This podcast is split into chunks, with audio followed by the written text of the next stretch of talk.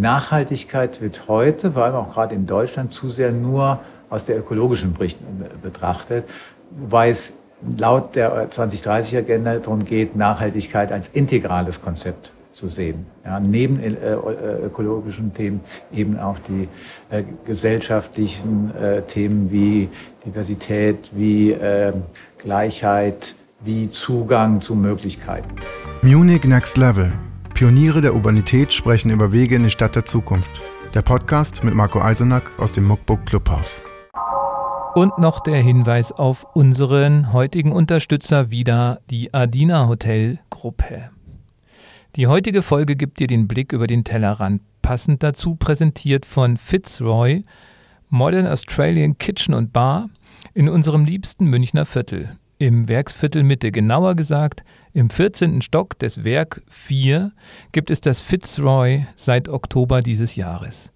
Von dort gibt es den besten Blick über den Tellerrand, über ganz München hinweg, aber vor allem Casual Fine Dining voller neuer Geschmackserlebnisse. Kleiner Muckbook Pro-Tipp: Ein Dinner dort oder ein Besuch in der Bar ist das perfekte Weihnachtsgeschenk. Mehr Infos zu Fitzroy gibt's darum in den Show Notes. So, jetzt begrüße ich dich hier am Kopfhörer, am, im Autoradio und wo auch immer du unseren Podcast hörst, zu einer Sonderfolge von Munich Next Level, äh, dem Podcast, mit dem wir uns der Frage widmen, wie können wir unsere Städte besser machen und das an einem Best-Practice-Beispiel durchkauen, durchsprechen wollen, äh, nämlich an der Stadt München.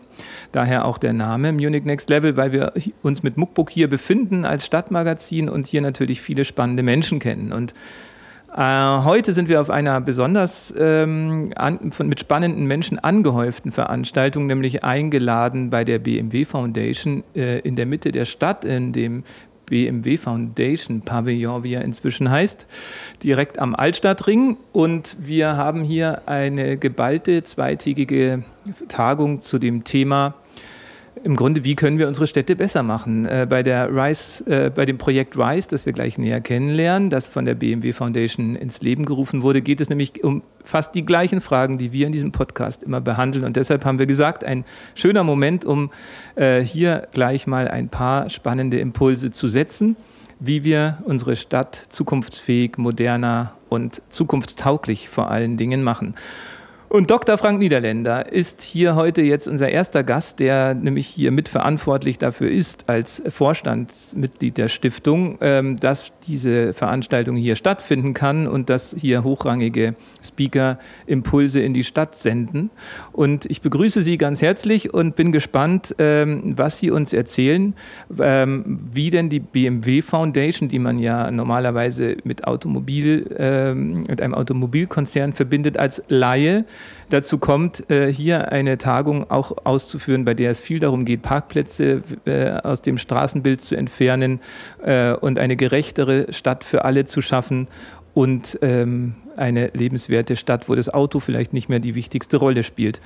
Was genau haben Sie vor mit diesem Projekt RISE? Ja, herzlich willkommen meinerseits.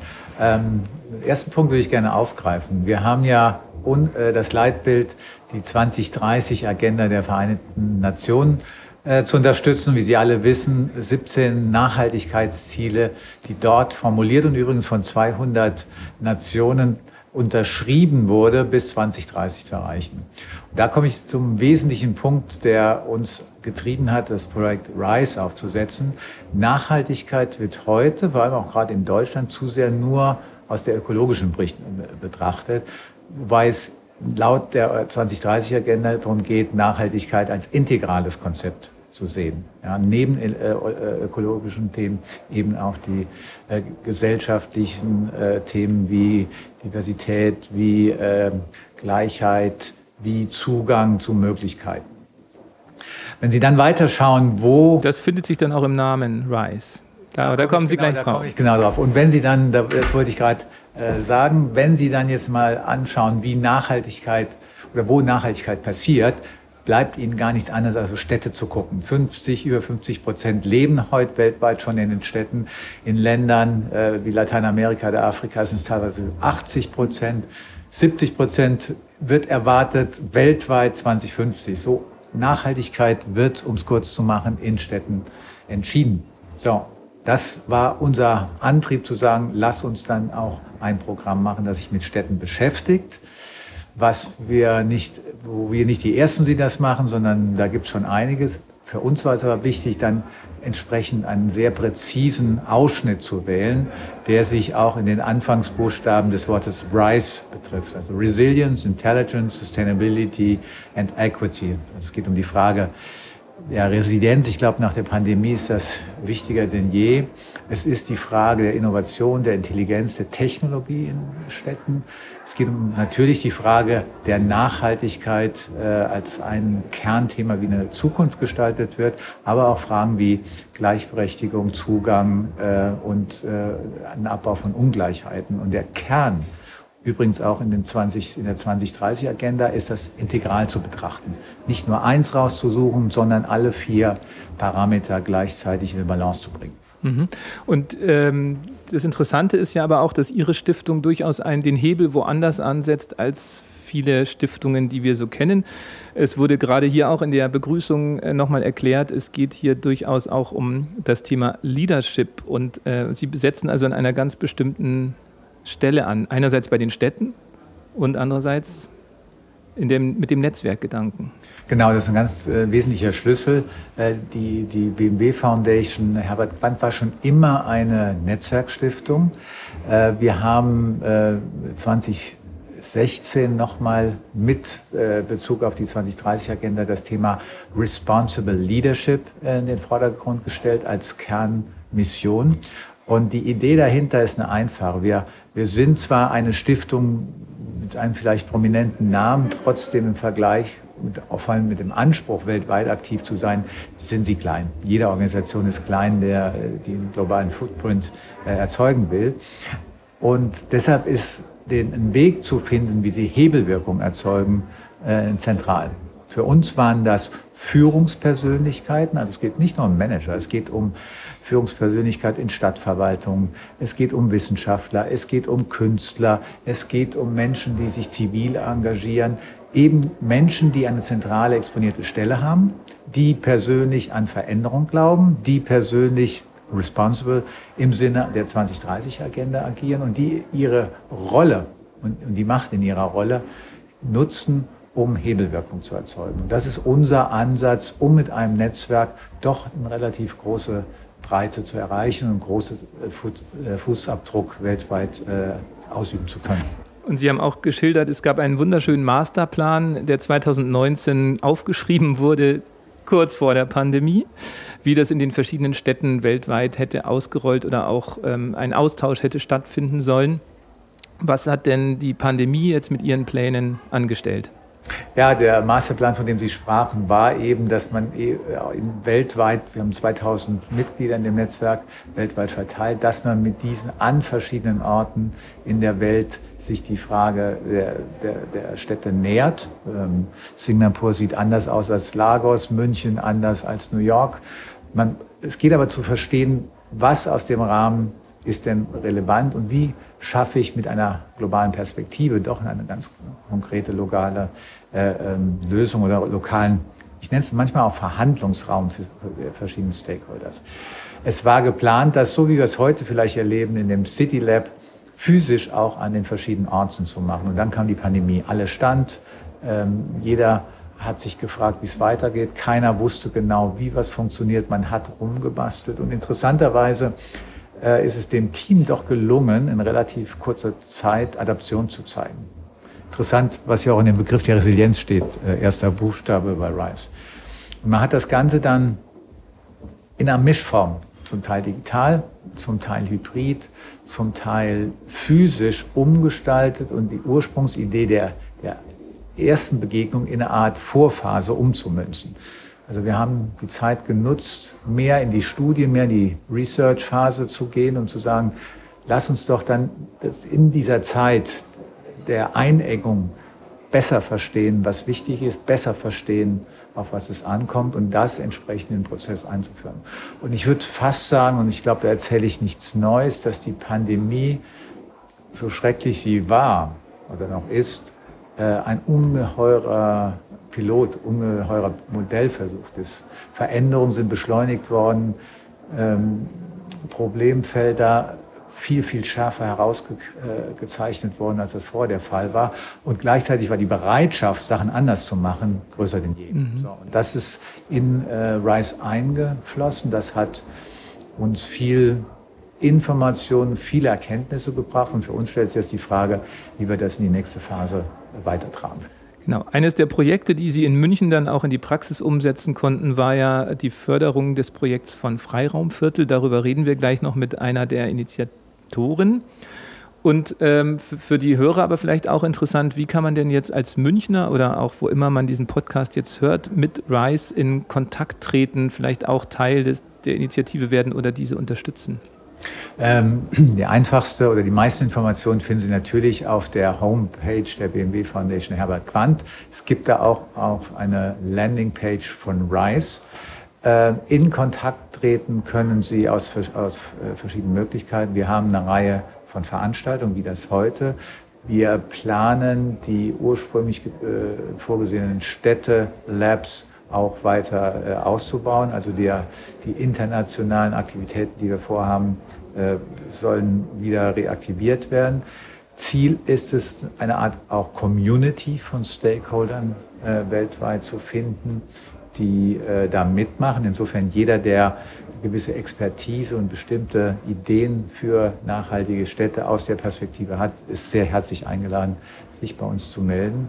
Und äh, uns bewegt natürlich auch, so wie das Freiraumviertel ein ganz spezifisches Projekt hier in München war, äh, uns weiter umzuschauen. Welche Art von Projekten gibt es, welche Art von Pilotierung könnten interessant sein, um diese Idee dieser Cross-Sektoralität, Entscheider anders miteinander zu vernetzen, mit in Entscheidungsprozesse auf Stadtverwaltungen oder äh, freie Wirtschaft zu verzahnen, äh, zu finden. Ob das jetzt in Deutschland ist oder international. Fantastisch. Da war alles drin, denke ich. Ähm, wir sind gespannt, wie es weitergeht. Wir sind vor allem auch gespannt auf die Gespräche mit den Menschen, die bereits im Doing sind und von ihren Berichten und Erfahrungen erzählen. Und dann schauen wir mal, ob die Veränderungen, die wir während der Pandemie erlebt haben, jetzt auch die ersten Hebel in den Köpfen in Bewegung gesetzt haben, um dieses Umsteuern des großen Tankers hinzubekommen, dank so Stiftungen wie Ihrer. Gerne, gerne. Vielleicht abschließend ein Punkt. Ähm, viele, bei vielen bleiben so Themen dann als Einzelprojekte in Erinnerung. Ich glaube, das, was wir, ob es jetzt auf der politischen Ebene ist, äh, ob es auf der Ebene von Stadtverwaltung ist oder ob es die Beteiligung für Bürger ist, im Ende, im Ende geht es um Innovationsprozesse. Es gibt eine, andere Art äh, von Gestaltung, vielleicht nicht mehr nur alle vier Jahre, wenn Sie mal Ihren Bürgermeister wählen oder wenn Sie vielleicht mal gefragt werden äh, in einer Volksabstimmung zu bestimmten Themen, sondern wie, wie äh, nutzen Sie Prozesse, die es in anderen Bereichen gibt, um auch in der Cross-Sektoralität, wo Stakeholder einfach anders denken, äh, innovativer zu sein. Mhm. Da gibt es mehr, als man denkt. Super. Vielen Dank, äh, Frank Niederländer. Und dann freuen wir uns auf den weiteren Tag. Schön, dass Sie da waren. Die Holzindustrie zum Beispiel in Europa ist total nicht organisiert und äh, sehr heterogen und deshalb ist es für die auch sehr schwierig, im besagten Lobbywald in Brüssel irgendwie da vorwärts zu kommen. Und die haben jetzt dank des Bauhauses sich zum ersten Mal zusammengetan und haben ähm, einen neuen, ja, ich sag mal, Verein gegründet. Äh, Wood for Bauhaus heißt der. Und ähm, jetzt arbeiten die zum ersten Mal wirklich richtig ähm, äh, koordiniert zusammen und äh, geben uns auch äh, total hilfreichen Input, äh, was man hier und da vielleicht ändern könnte. Wir machen weiter mit der nächsten, ähm, mit dem nächsten Gast, äh, mit dem nächsten Gespräch zu dem Thema, wie machen wir unsere Städte besser, schöner, lebenswerter. Wie gelingt die Transformation? Jetzt habe ich hier Ruth Reichstein von der Europäischen Kommission zu Gast die heute auch hier im BMW Foundation Pavillon ähm, dabei ist und auch gleich noch einen Vortrag halten wird, wie sich nämlich die EU dem ganzen Thema Stadtumbau, Transformation unter dem ganzen Aspekt der Nachhaltigkeitsziele die wir vor Augen haben müssen, äh, widmet. Und äh, das ist natürlich eine Perspektive, die uns bisher noch fehlt. Wir haben jetzt uns viel im südlichen Bahnhofsviertel rumgewühlt. Wir haben auch jetzt gerade in der Stadtverwaltung ähm, uns irgendwie Gedanken gemacht, wie wir da spannendere, ein spannenderes Mindset verankern können auf der Führungsebene. Und äh, jetzt gehen wir also nochmal eine ganze Stufe nach oben mit dem Lift und äh, schauen, sitzen jetzt quasi mal in Brüssel und ähm, wissen ja auch, dass man auch dort Hebel stellen kann, die bis zu uns hinunter wirken. Und das ganze Thema New European Bauhaus ist ein Stichwort, das mir nun öfter schon zugeflogen ist und das natürlich hier mit dem Architekturaspekt einen spannenden Platz finden soll. Und die Ruth wird uns jetzt vielleicht mal so ein bisschen erklären, was es damit eigentlich auf sich hat, warum jetzt hier Frau von der Leyen mit diesem Bauhaus plötzlich auftritt. Schön, dass du da bist und jetzt bin ich gespannt, äh, vielleicht noch mal kurz zu deiner Position auch äh, auf EU-Ebene. Vielleicht erzählst du noch mal kurz, was du da genau machst, was deine Funktion und Rolle ist. Ja, vielen Dank erstmal für die Einladung. Ich freue mich hier zu sein und ich würde auch, glaube ich, gerne aus dem Bild raus, dass wir jetzt so viele mit dem Lift nach oben fahren, so viele Ebenen. Also ich glaube, äh, es ist schöner, das irgendwie so ein bisschen in der, in der Horizontalen zu denken. Ähm, ich äh, arbeite in Brüssel für die Kommissionspräsidentin zum Green Deal, also zu dieser Idee, wie erreichen wir unsere Klimaziele und können unseren ähm, Planeten lebenswert erhalten. Und jetzt eben im Speziellen koordiniere ich diese neue Initiative, das neue europäische Bauhaus ähm, für Frau von der Leyen. Und äh, das macht unglaublich viel Spaß, weil das ganz anders ist als äh, vieles, was da in Brüssel passiert. Ähm, und ähm, ja, da kann, kann, ich gleich gerne ja. noch ein bisschen was erzählen. Ja, genau, weil bei Brüssel denkt man ja an sich immer, das macht eigentlich keinen Spaß, weil da sind nur Lobbyisten, die irgendwie alles bremsen das oder antreiben. und dann auf der anderen Seite sind Behörden und Beamten, die irgendwie alles schwer machen. Ähm, genau, wenn man jetzt Ziele, Nachhaltigkeitsziele hat und da in Brüssel sitzt, den, den Green Deal umsetzen will, dann stößt man ja wahrscheinlich schnell an seine Grenzen. Aber wahrscheinlich ist dann das Thema ähm, neues europäische Bauhaus eines dieser Hebel, die ihr versucht äh, zu nutzen, um wirklich auch eine Wirkung zu erzielen. Wie soll ja, das denn? Das, genau, das ist einfach ein Versuch, mit einem anderen, äh, mit, mit einer anderen Perspektive an dieses ganze Thema ranzugehen. Ne? Also wenn es um Klimaschutz geht, geht es ja viel um neue Standards, um andere Regeln, also was weiß ich, neue CO2-Standards für Autos oder was muss man an Gebäuden verändern, damit die ähm, Energie energieeffizienter werden und sowas alles. Das ist alles natürlich sehr wichtig, aber auch sehr technisch. Und was ähm, die Präsidentin mit dem neuen europäischen Bauhaus versuchen will, ist, dass man dieser ganzen Diskussion auch eine ja, kulturelle Dimension gibt. Ja? Also dass man eben nicht nur auf diesen Green Deal guckt als dieses technische, wirtschaftliche Ding, sondern eben auch äh, wirklich sieht, naja, das verändert ja unser aller Leben im Alltag ständig und ähm, äh, gerade auch da, wo wir eben leben, also in der gebauten Umwelt, in den Gebäuden, in dem, was zwischen den Gebäuden passiert. Also da habt ihr ja wahrscheinlich heute auch schon viel drüber geredet. Ähm, und, ähm, und das wollen wir uns eben mit dem neuen europäischen Bauhaus anschauen und eben nicht nur auf dieser regulatorischen Ebene, sondern wirklich auch unter gerade dem Architekturblickwinkel, ähm, dem Design ähm, und eben äh, in, zu diesen äh, beiden Ebenen, die es sowieso schon gibt, nämlich der Nachhaltigkeit und auch, ich sage es mal, zur der sozialen Gerechtigkeit. Also wie schaffen wir diese Transformation ähm, äh, auch so, so dass äh, eben nicht äh, die Schwächsten ähm, am meisten darunter leiden, kommt dann eben jetzt noch eine dritte äh, Komponente dazu, die eher untypisch ist in der Politik, nämlich die Ästhetik. Ja? Oder im Englischen würden wir sogar von Beauty reden. Also was ist ja nicht unbedingt was, was man jetzt so sofort mit der Politik verbindet. Aber das wollen wir eben versuchen. Wir wollen eben mit dem neuen europäischen Bauhaus versuchen, diese drei Elemente zu verbinden und damit eben auch nochmal ein paar mehr Menschen mitnehmen, als wir das vielleicht mit der reinen Nachhaltigkeit schaffen würden. Und ähm, wie kam denn dieser Begriff Bauhaus dann rein? Ist das wirklich dann wegen des, der Designidee, die dahinter steht, weil es auch damals als Modernisierung, äh, Transformationsthema irgendwie gewirkt hat? Genau, also es gibt eigentlich so zwei, äh, ja, wie soll ich das sagen, ähm, zwei Inspirationen für das neue europäische Bauhaus. Das eine ist tatsächlich das historische Bauhaus. Ähm, äh, natürlich ist es so, dass wir heute vor ganz anderen Herausforderungen stehen. Ja, also das historische Bauhaus hat äh, vor allem Beton und Stahl zum Beispiel verwendet, um die damaligen Herausforderungen zu bewältigen. Davon müssen wir jetzt gerade wieder weg, weil das eben Materialien sind, die überhaupt nicht klimafreundlich sind. Ähm, also es gibt natürlich auch viele Unterschiede, aber trotzdem war auch das historische Bauhaus entstand in, einer, ähm, in einem Moment von tiefer Transformation, also hin zur Industriegesellschaft. Ähm, man musste plötzlich Dinge bewältigen, die es vorher gar nicht gab. Das ist jetzt wieder so mit dem Klimawandel, aber auch zum Beispiel der Digitalisierung. Das ist das eine. Und das andere ist, dass es das Bauhaus geschafft hat, ja sehr interdisziplinär oder transdisziplinär zu arbeiten. Ja, dass plötzlich wirklich Handwerker mit Designern, Künstlern, mit ähm, Technikern und Wissenschaftlern zusammengearbeitet haben. Und das würden wir uns halt für das neue europäische Bauhaus auch wünschen, weil wir einfach merken, dass eben die besten Ideen entstehen, wenn man über diese äh, ja, Silos oder Grenzen, die es halt normalerweise hinweg äh, gibt, hinweg äh, zusammenarbeitet. So, das war die eine Inspiration. Mhm. Und die mhm. andere ähm, kommt äh, tatsächlich auch aus Deutschland von John Schellenhuber, Hans-Joachim Schellenhuber, der ähm, äh, Klimaforscher, der in Deutschland das Bauhaus der Erde geprägt hat und äh, der eben einfach festgestellt hat, Mensch, wir haben auch als Klimaforscher das Bauen jahrzehntelang vernachlässigt. Ähm, also man muss sich vorstellen, 40 Prozent der globalen Emissionen kommen aus dem Bauen, also aus Gebäuden, Infrastruktur. Und da ist einfach ein unglaubliches Potenzial, wenn man das anders umgestaltet. Und das kann man eben aber eben auch nicht nur wieder nur durch Technik, sondern braucht da eben auch eine größere Erzählung. Und das waren so die beiden Inspirationen für das neue europäische Bauhaus. Wie konnte es eigentlich passieren, dass die Immobilien und das Bauen und die Häuser, die wir in unseren Städten errichten, so wenig im Fokus war bei der ganzen Klimadebatte?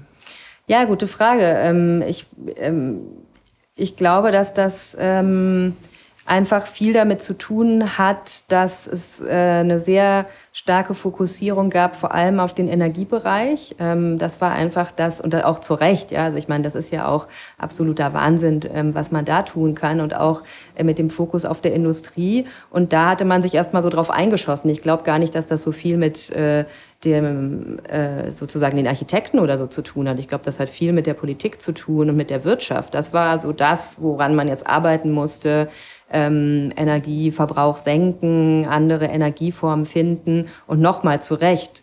Nur man hat eben diesen anderen Bereich in der Zwischenzeit völlig übersehen.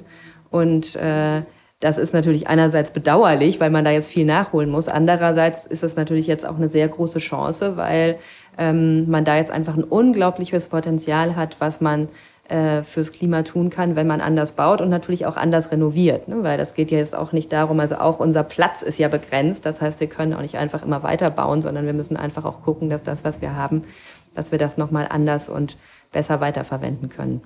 Und dieses Interdisziplinäre, was ihr auch von, von der Bauhausschule übernommen habt, wie will das die EU jetzt konkret fördern? Äh, fangen wir, kommen wir mal zu den konkreteren Projekten, vielleicht auch, äh, wie die Verbindung jetzt zu, der, zu dem Rise City Lab mhm. äh, besteht. Was wird konkret unterstützt? Wie wollt ihr das voranbringen, auf die Straße bringen? Ja, also zum einen ist es erstmal so gewesen, dass der ähm, der Prozess ein ganz anderer war. Also normalerweise, wenn die Europäische Kommission ein neu, neues Projekt oder eine neue politische Initiative vorlegt, dann legt sie eben ein fertiges Produkt auf den Tisch, ein fertiges Dokument, in dem erklärt wird, was man jetzt alles anders machen will.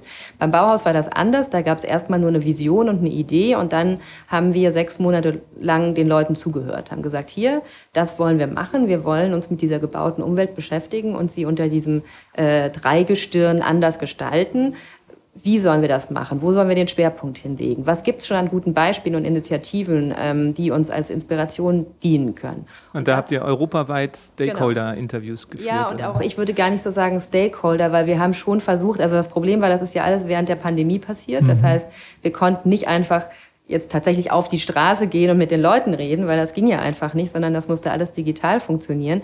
Aber jede und jeder, der wollte, konnte wirklich über eine sehr einfache Webseite ähm, da Ge Gedanken hinterlegen. Und es gab auch viele digitale Events dazu, wo wir wirklich versucht haben, so über die Brüsseler Blase und die normalen, du hast vorhin schon gesagt, Lobbyisten, die da eben rumlaufen, hinaus, ähm, äh, noch ein bisschen was mehr zu erreichen. Und es war einfach äh, total interessant und auch unglaublich motivierend zu sehen, dass es ein unglaublich großes Interesse gab. Also gerade in der Welt der Architekten und Designer, aber auch ähm, äh, von, von so Bürgerinitiativen, ähm, wirklich so von den Grassroots-Level, die einfach das Gefühl hatten, oh, das ist jetzt mal was anderes, da würde es sich ja vielleicht noch mal lohnen, was rein zu investieren. Und das ist das eine. Also wir versuchen, soweit wir das als bürokratische Institution können, ähm, so ein, schon so eine Art Community irgendwie ähm, zu, ähm, zu, zu, zu, zu, nicht zu formen, aber zusammenzubringen, Leute zu connecten und so weiter und so fort. Und da gibt es auch viele Beispiele, wo man sehen kann, dass das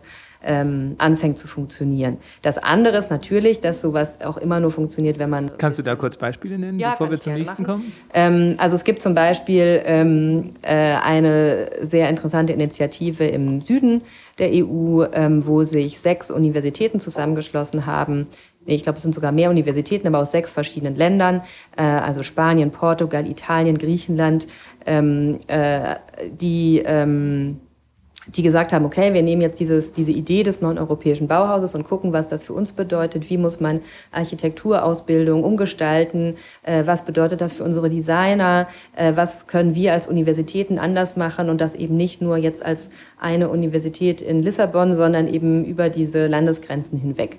Das ist zum Beispiel ein Beispiel. Es ist auch interessant zu sehen, was mit der äh, historischen Bauhaus-Community in Deutschland zum Beispiel passiert, ähm, die natürlich auch äh, da, äh, darauf reagiert haben und die eben äh, erfreulicherweise nicht gesagt haben, hey, was macht ihr da? Das ist doch hier unsere Marke, was, äh, ne, äh, wie kommt ihr dazu?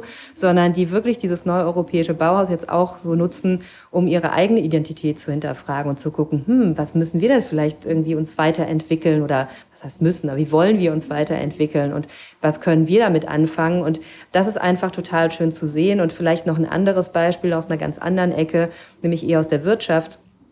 Ähm, klar ist, dass wir uns auch mit den Baumaterialien beschäftigen müssen. Ich habe das vorhin schon mal so kurz angeschnitten. Also man kann eben nicht mehr immer nur mit äh, Stahl und Beton bauen, zumindest nicht, wenn das so produziert wird, wie es zurzeit produziert wird, weil das einfach sehr CO2-intensiv ist. Und es lohnt sich einfach auch mehr zu den Materialien zu gucken, die eben, äh, äh, wie sagt man das im Deutschen, im Englischen sagt man naturbasiert sind, also nachwachsende Rohstoffe wie zum Beispiel Holz. Und die Holzindustrie zum Beispiel in Europa ist total nicht organisiert und äh, sehr heterogen und deshalb ist es für die auch sehr schwierig, in besagtem Lobbywald in Brüssel irgendwie da vorwärts zu kommen. Und die haben jetzt dank des Bauhauses sich zum ersten Mal zusammengetan und haben ähm, einen neuen, ja, ich sag mal, Verein gegründet. Äh, Wood for Bauhaus heißt der.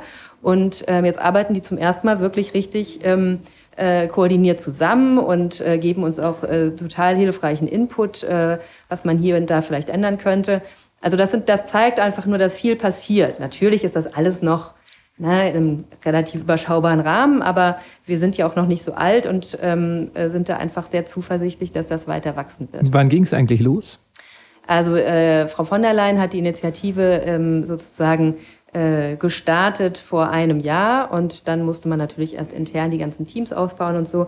Das heißt also richtig angefangen äh, zu arbeiten hat das Projekt im Januar dieses Jahres. Mhm, das ist noch keine Zeit für die EU. Ja. Genau. und dann war der zweite Aspekt, wo du gleich drauf kommen wolltest, da habe ich dich unterbrochen. Genau, das ist dann natürlich, dass man das auch konkret unterfüttern muss und letztendlich auch mit Geld unterfüttern muss und deshalb haben wir jetzt ähm, so ein erstes Förderpaket zusammengestellt von ähm, 85 Millionen Euro ähm, wo äh, Projekte auf ganz verschiedenen Ebenen, auch, auch aus verschiedenen Bereichen gefördert werden können. Also das geht von großen äh, Transformationsprojekten in den Mitgliedstaaten, also so Leuchtturmprojekte, wo man wirklich eben auch guckt, okay, was kann man in den Städten, aber auch in Dörfern oder in kleineren, äh, in irgendwelchen ländlichen Regionen eben tun ähm, mit der gebauten Umwelt, um das irgendwie diese Bauhausprinzipien umzusetzen. Ähm, aber da gibt's eben auch äh, Calls für Bürgerinitiativen, für Start-up-Unternehmen. Es gibt einen Call, der beschäftigt sich im Speziellen mit sozialem Wohnungsbau, weil das eben auch was ist, ähm, was uns äh, speziell interessiert und wo wir auch denken, dass da eben dieses ästhetische und nachhaltige einfach auch wichtig ist, dass man das da eben auch umsetzt. Ähm, Im November startet ein Call, der sich speziell mit Kreislaufwirtschaft und Architektur beschäftigen wird. Also es wird wirklich eine große Bandbreite an verschiedenen Ausschreibungen, die sich eben auch an verschiedene ähm, äh, Einheiten sozusagen richtet. Also manche eben wirklich an die Regierung, an die Mitgliedstaaten, aber eben manche auch an Bürgerinitiativen oder einzelne Unternehmen, sodass wir hoffen, dass da auch äh, für jeden was dabei sein kann, ähm, sich dann da an diesem Projekt sozusagen zu beteiligen. Wobei das natürlich für die EU, ist es nur für Deutschland oder für die ganze EU wenig Geld ist? Naja, also ich meine, ich würde jetzt nicht sagen wenig Geld. Natürlich ist es so, dass dass, äh, wenn man sich das dann auf das einzelne Projekt runtergebrochen anguckt, ist das dann natürlich äh, immer nur eine Anschubsfinanzierung. Aber erstens kann man die auch mit anderen, auch anderen EU-Mitteln kombinieren. Also zum Beispiel aus der Regionalförderung äh, können das dann die Mitgliedstaaten auch zusammenwerfen. Und das andere ist einfach, wir können ja uns nicht plötzlich neues Geld drucken. Auch in Brüssel geht das leider nicht. Wir haben eben nur den bestehenden EU-Haushalt, aus dem wir uns bedienen können, in Anführungsstrichen. Ähm, und äh, deshalb äh, geht es eben jetzt auch nicht, dass wir sagen, hey, das ist doch jetzt ein nettes neues Projekt, lass uns da mal ein paar Milliarden reintun. Und natürlich äh, geht das auch immer nur in Zusammenarbeit mit, mit, mit, mit den Mitgliedstaaten und dem Europäischen Parlament.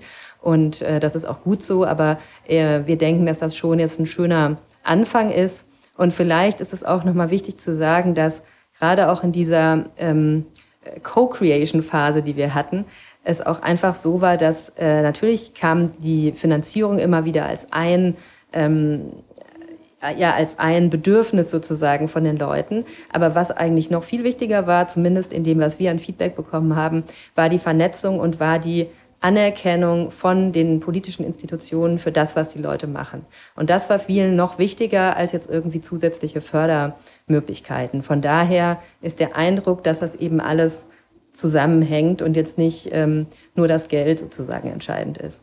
Und man sieht ja auch an deiner Anwesenheit hier jetzt, die äh, im Grunde, dass du auch mit pusht, Push gibst hier irgendwie den Akteuren des Wandels, die sich heute hier versammelt haben, dass auch von EU-Ebene einfach Akteure anwesend sind und zeigen, dass man das Thema ernst nimmt. Und bei dem Thema Green New Deal, der von Frau von der Leyen vorgestellt wurde, hatte man ja auch oft das Gefühl, ähm, wie realistisch sind denn eigentlich diese Ziele, die da formuliert werden? Wie realistisch ist, dass die überhaupt erreicht werden? Wie geht man denn da mit Anspruch und Wirklichkeit eigentlich um? Naja, also ich denke, es braucht immer Ziele, weil ohne die Ziele kann man äh, erst gar nicht anfangen. Also wenn man keine, keine Ziele hat und keine Vision, dann ähm, bleibt man immer im Hier und Jetzt stecken. Und dann geht es natürlich um die konkrete politische Ausgestaltung. Ähm, auf europäischer Ebene haben wir das, äh, was den Klimaschutz angeht, schon gemacht ähm, im vergangenen Sommer. Also jetzt im Sommer ähm, dieses Fit for 55 äh, vorgelegt. Das ist ein riesiges Paket an ähm, an Gesetzesvorschlägen ähm, äh, von der Europäischen Kommission, wie man eben diese Klimaziele, also die minus 55 Prozent bis 2030, deshalb der Name, erreichen will. Da geht es eben vom Ende des Verbrennungsmotors über Ausbau von erneuerbaren Energien bis hin zu neuen Vorgaben für ähm, äh, Treibstoff von Flugzeugen, um jetzt nur ein paar Beispiele zu nennen. Hast du da konkrete Beispiele auch nochmal für diese gebaute Stadt? Ja, das kommt noch. Äh, das ist der Teil, der mhm. sozusagen noch fehlt. Der kommt im Dezember. Da gibt es eine neue Richtlinie äh, zur ähm, Energieperformance von äh, Gebäuden, also wo es auch nochmal darum geht, wie man das eigentlich auch erstmal misst und mhm. was man auch den, den, den ähm, Eigentümern und den Bewohnern an die Hand geben kann, damit äh, die das verbessern können. Also das äh, kommt das noch. Das Dilemma mit den Zertifizierungen, genau. ähnlich wie bei Bio-Lebensmitteln, hat schon lange gedauert. Da ist es dann bei Gebäuden nicht einfacher. Genau, ja? so ist mhm. es. Äh, aber dieser Vorschlag kommt noch im Dezember. Natürlich steckt in der Energieeffizienz auch immer viel drin zu Gebäuden, weil da geht es natürlich ja auch immer viel äh, drum, äh, äh, wie, man, wie man das besser machen kann. Ähm, es gibt auch noch einen anderen Vorschlag, aber das geht jetzt wirklich sehr ins Detail zur äh, zu den Materialien in der Bauwirtschaft. Äh, da gibt es auch eine europäische Regulierung, die wird jetzt auch nochmal überarbeitet, auch unter diesen Green Deal Permissen. Unter dem Cradle-to-Cradle. -Cradle genau, also ähm, äh, von daher ähm, ja, gibt es da eine ganze Reihe von Dingen, die entweder schon auf dem Tisch liegen oder bis Ende des Jahres noch kommen. Super. Und gibt es jetzt ein Münchner Projekt, äh, das dir äh, aufgefallen ist, so mit dem Blick aus Brüssel, um hier nochmal wieder in München anzukommen, außer Freiraumviertel vielleicht, ähm, wo du sagst, das ist was, was man in Brüssel gerne beobachtet? Ja, also ich möchte da eigentlich nicht so viel zu sagen, weil es natürlich immer schwierig ist, zu einzelnen Projekten was zu sagen, ah. wenn Ausschreibungen laufen, weil natürlich das nie so sein darf, dass dann die Leute denken, Mensch, die hat jetzt gesagt, das ist ein tolles Projekt, äh, bewerben wir uns mal und dann kriegen wir garantiert äh, die Kohle hinterher. Äh, deshalb bin ich da etwas vor vorsichtig, aber ähm, äh, weil äh, die jetzt auch äh, mit hier sind und ich gerade das Panel verpasse. Oh Gott, ja, wir ähm, machen gleich Schluss. Äh, von ähm, äh, von dem CoLab äh, der Technischen Universität zusammen mit der Stadt, ähm, wo ich vor kurzem sein durfte. Und das ist einfach so eine andere Dimension, die einfach auch nochmal wichtig ist. Es geht eben nicht nur um das, wie baut man, sondern auch, was macht man dann in den Gebäuden. Und das finden wir halt in dem CoLab zum Beispiel total spannend, wo eben auch äh, verschiedene Projekte von ganz unterschiedlichen Disziplinen zusammenkommen und zum Beispiel darüber nachdenken, ähm, was macht die Digitalisierung mit unserem Bauen und solchen Geschichten, aber gleichzeitig eben in einem Gebäude, das äh, nach äh, besten Energiestandards sozusagen gebaut worden ist, äh, auch mit ganz viel Raum, wo sich Menschen einfach kreativ miteinander ähm, auseinandersetzen können. Und das ist sicherlich auch was, was äh, sehr im Spirit des neuen europäischen Bauhauses sich bewegt. Ja, gerade wieder die Interdisziplinarität genau. da auch im Fokus steht. Wunderbar. Also das ist jetzt gut, dass du mich nochmal erinnerst, dass diese, der Talk unten schon läuft. Wir müssen hier zum äh, Ende kommen und danke äh, für die Einblicke und auch ähm, Blicke von außen auf das ganze Thema nochmal mit einem größeren Bogen. Äh, schön, dass du da warst und wir werden äh, gespannt auf Dezember warten, was da wieder für die Immobilienbranche dann äh, rauskommt. Vielen, vielen Danke dir. Das war ein neuer Impuls vom Munich Next Level. Wir sagen Danke fürs Zuhören und hoffen, dass du für dich persönlich etwas mitgenommen hast. Der Podcast wird kuratiert vom Munich Next Level, dem Think Tank und Innovationsnetzwerk des Stadtmagazins Muckbook. Wenn du mitwirken möchtest oder mehr über das Projekt erfahren willst, findest du alle Infos im Web unter muckbook.de.